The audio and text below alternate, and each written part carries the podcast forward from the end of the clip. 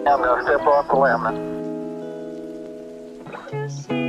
That's one small step for man, one giant leap for mankind.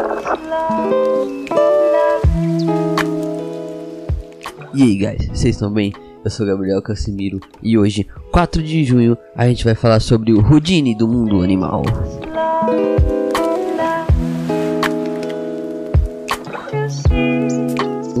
Polvo no Aquário Nacional da Nova Zelândia conseguiu escapar do seu tanque, escorregando por um cano que ligava diretamente ao oceano. Tipo, calma, calma, calma, calma aí. A gente vai explicar direitinho.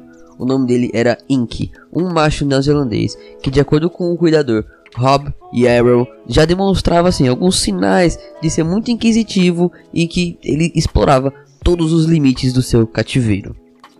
Durante aí uma noite, né, comum no aquário, o Inky observou um pequeno buraco próximo à superfície do seu tanque. O Inky, ele não era, é, ele não era um adulto completo assim, ele não tinha crescido totalmente, embora já estivesse na fase adulta, né? Mas mesmo assim, ele conseguiu se esgueirar por aquele buraquinho e não distante dali tinha um cano que fazia ligação direta com o mar aberto. E aparentemente o Enki sabia disso. ele não sei com que poder de observação ele sabia que aquele cano levava direto para o mar aberto, tanto que ele nem se desviou durante o caminho, ele foi direto para esse cano.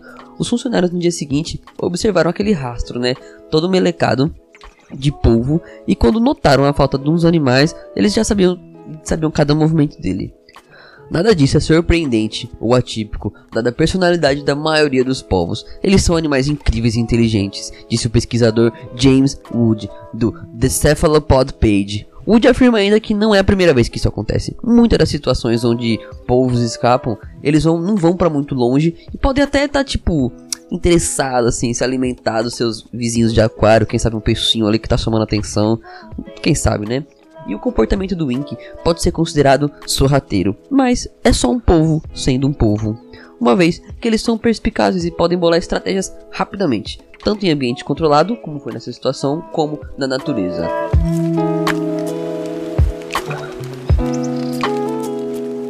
A Orissopédia Diária vai ficando por aqui, voltando à sua raiz de biologia. É, não tem pra onde, galera. É isto. Vocês podem ouvir a gente no Spotify, no Google Podcasts, no Anchor e em diversas outras plataformas e entrar em contato com a gente pelo oricoquântico@gmail.com e no Instagram como oricoquântico. Falou, galera!